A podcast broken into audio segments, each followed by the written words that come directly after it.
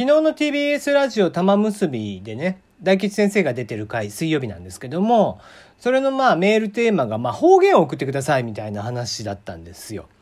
で、まああの、メールの中からね、鹿児島の方が送ってきてくれていて、で、おやおやと思って、あ、鹿児島の方言なんだろうなと思ったら、その人が言っていたのが、んだもしたん？っていう方言でした。これ意味わかる？わかんないでしょ。んだもしたんってもうなんかフランス語っぽいもんね。大体ね、結構あの、鹿児島っていうところはあの、鎖国をしている時にも、こう密輸入とかを平気でしてたようなとこなので、そのね、黒板消しを前、ちょっと前にラーフルって言うんだよとかっていう話はしたんだけど、まあその類かなっていう感じがするんだけど、そうでもなくて、このんだもしたんっていうのは、親、まあ、とかっていう、まあ、簡単詞に近いような言葉なんですね。で、特に女性がよく使うんだって。で、この言葉って、この、んだもしたんっていうのは えー、俺はね、どっちかというと、その鹿児島の方言っていう認識を実はしてなくて、で、誰が喋ってたかって、うちのばあちゃんがよく言ってたんです。親まあとかってね、どっちかというとちょっとびっくりしたような時に使う言葉。で、まあそうね、えー、親まあそういうことがあったのね、みたいなことを、んだもしたん、そういうことがあったんね、みたいな、いうことを言ってたんですね。で、まあうちのばあちゃんとかも、んだもしたんって言いよって。で、ああ、これ、そのばあちゃんだけの言葉なんだろうなって。他の人が使ってるの聞いたことないもんね、と思って。だから、うちの母親とか姉ちゃんとか俺とかは、いつもばあちゃんが言う、なもしたんっていうのを真似してたわけです。ところがところが、実は鹿児島の割と女性がよく使う、まあ古い鹿児島の女性ね。もう本当ばあちゃんとか、もうだからばあちゃん亡くなったのいつだ ?10、20年ぐらい前か。20年ぐらい前の78とかだから、まあ90、100とかの人たちが使っていたような言葉ではあるんだけど、もう本当古い薩摩言葉なんですが、えー、そういう言葉があったっていうことでね。うん。なのでまああくまでんだもしたんっていうのは俺のばあちゃん語ではなかったという、えー、謎がね、今更ながら弱い40にして、えー、初めて知ったっていう形でしたね。テリーのよもやますぎる部屋。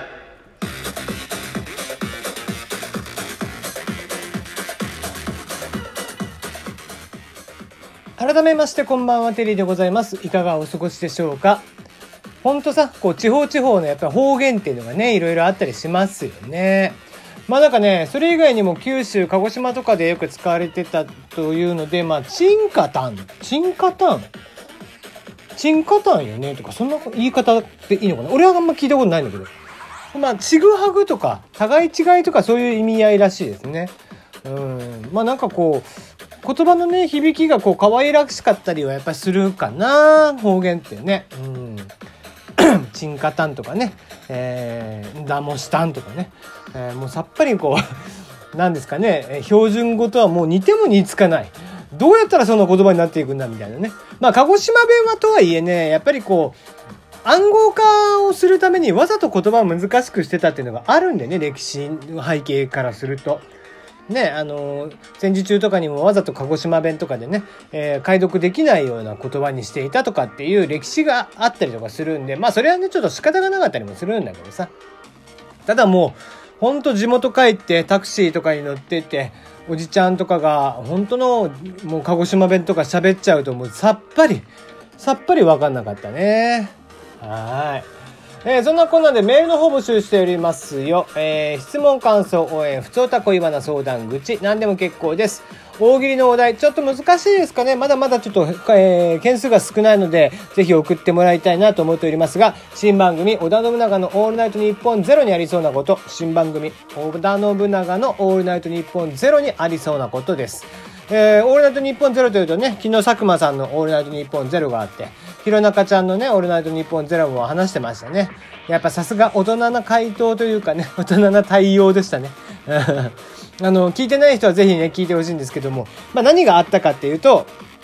この間も話したんだけど、弘中ちゃんがね、えー、テレビ朝日アナウンサーの弘中アナウンサーが、えー、8月31日の深夜、まあだから明けて9月1日の深夜ですね、に、えー、オールナイトニッポンゼロを初めてやってみたんですね。で、その時に、まあ、佐久間さんがいつも名前を出してくれるからありがたいんで聞いてみたんですって聞いてたんだけど、もう開始10秒で聞くのやめましたって、あんなおっさんに聞いてほしくないみたいな。あんなおっさんに名前出してほしくないみたいなことをね、おじさんにって言ってたの。ね、それを受けて、じゃあ佐久間さんなんて言うかなって。いやいや、よく喋れてたし、初めてにしてはね、もう全然俺が初回の時なんかよりもはず、ちゃんと喋れてるしね。よくもう堂々とあんだけ喋れてるなと。でね、ラジオも、こう、僕のラジオ10秒で止めたって言ってたみたいですけど、その、前回が、まあ、オールナイトニッポンは、あの、スペシャルウィークだったんで、ゲスト会だったんですけども、若林さんがね、オールナ、オードリーの若林さんが来ていて、で、その回だったの。でね、その回で良かったって、もしね、あの回で、まあ、もし全部聞かれてたとしても、そんなに問題なかったと。他の回だと、結構ね、下ネタがバッチリあったりだとか、なんだったら、その前の週とかは、岡林さんが出る前の週とかは、なんか、リスナーからのね、メールで、え、椎名林檎の脇汗を舐めたいみたいなね。え、ことを言っていて、あんなもう、もう、誰、絶対に聞いてほしくないじゃん、あんなラジオって言ってて。いや、まあほんとね、むしろこう自分の、えー、ラジオなんか聞かなくていいよっていうふうにね、促すっていうあたり、まあ本当大人な回答をしていたなという気がしますよ。はい。えー、話がそれましたね。えー、そうそう。で、えー、メールテーマあなたのおすすめのネットフリックス、まあもしくはね、アマゾンプライムとか何でも結構ですけども、オリジナル番組、ぜひ教え教えていただければなと思っておりますよ。まあここら辺ももうちょっとね、え、変えていこうかなとおります、思いますが。どうする？たまには恋バナでもする？恋のお話でも募集してみますか？忘れられない恋の話とかそういうのを募集したらいいのかな？うん。それが今だから話せる、えー、彼氏彼女にも、えー、言えなかったこと？まあ、まだ言っていないこととか？そういうのにしますか？何でもいいですけどね。はい。まあ、恋バナのこんな恋バナをリスナーから送ってほしいっていうのを送ってもらおうか。もうメールテーマをリスナーに投げるっていう。えー、まあ、うん、ちょっと考えてみたいなと思いますね。恋バナもたまにはね、してみるのも悪くないんじゃないでしょうか。まあ、あの、みんな恋バナが好きなんでしょ、所詮。所詮。ね。えー、他のラジオとかでもね、恋バナいっぱいしてるじゃん。だからそういうのばっかりどうせみんな聞いてんでしょ。いいよいいよ、別に俺のなんか聞かなくても。はい、えー、今日ツイッターを見ていましたらですね、あの、まあ写真というかね、あの、男の子が、あの、動画、海外の、えー、動画だったんですけども、もうあの、丸太の上に乗った、えー、木の棒にね、さらになんかみかんなのかなそれを真剣でね、男の子が真剣で切ろうとしてる動画があったんです。もうね、ほんとこう、男の子もうおぼつかないわけですよ。真剣を持つ様がさ、あの、刀って、塚があるじゃん。あれの、必ず持つとこって、一番上と一番下なんですよ。安定するから。ちょっとね、こう、グーとグーの間って離れるのが正解なんですよね。だから、野球なんかでもそうじゃん。ね、一番下だけを持つ人ってパワーヒッターじゃん。あれはもう、こう遠心力でそのグンってバットを振ってその力をバットに乗せるからホームランがより飛ぶっていう理論なんだけどだからねアベレージヒッターって言ってそのヒットだけを量産していくイチローみたいなタイプっていうのは割と短めに持ったりとかするのね。で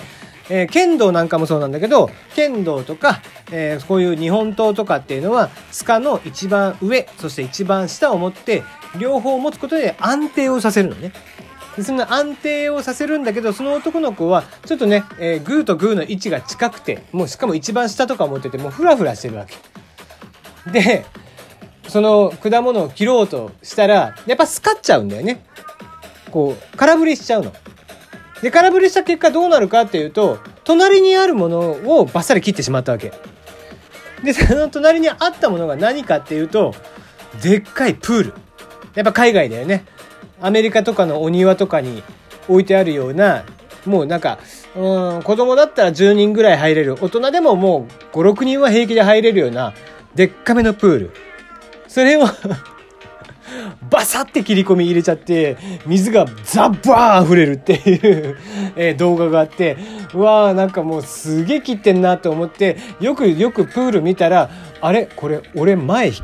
家にあったやつじゃんと思って すげえでかいんだよ。ね。で、えー、そのプール、あの、あったなと思って、ちょっとアマゾンで調べてみたら、結構でかくて、どうやらですね、その時に買ったプール、まあ、今、えー、調べたんですけども、まあ、うちね、あの、前に、離婚する前 に住ん,、えー、住んでいた家は、3階建てのマンションだか、あの、アパートなんだかよくわからないような家だったんですよ。で、もともとは3階がもう全部使えて、そこに大家さんの息子さんたち夫婦が住んでいたとかいう感じだったの。だからさらに、その屋上も全部使えて、結構屋上でバーベキューしたりだとか、そんなしてプールを置いたりだとかしてたの。で、どれぐらい大きいプールかっていうと、本当に大きくて、えー、4000リッター。約3、えっ、ー、と、およそなんですけど、4000リッター近く入ります。直径が、えー、3メートル。で、高さが80センチぐらいのプール。で、4000リットル入るんです。もう凄まじい水の量なんですよ。で、一回、その男の子じゃないけど、まあ、線を抜く、その水を抜く場所もね、当然ながら1箇所とかじゃないわけ。もうなんか6箇所ぐらいあって、で、しかも2段あったりとかして、6箇所2段になってるもんだから、計12箇所ぐらいあるわけよね。で、一回夜中に水を入れ替えて掃除しようってした時に、なんか元嫁が、いきなりその線をどうやら全部抜いたらしくて。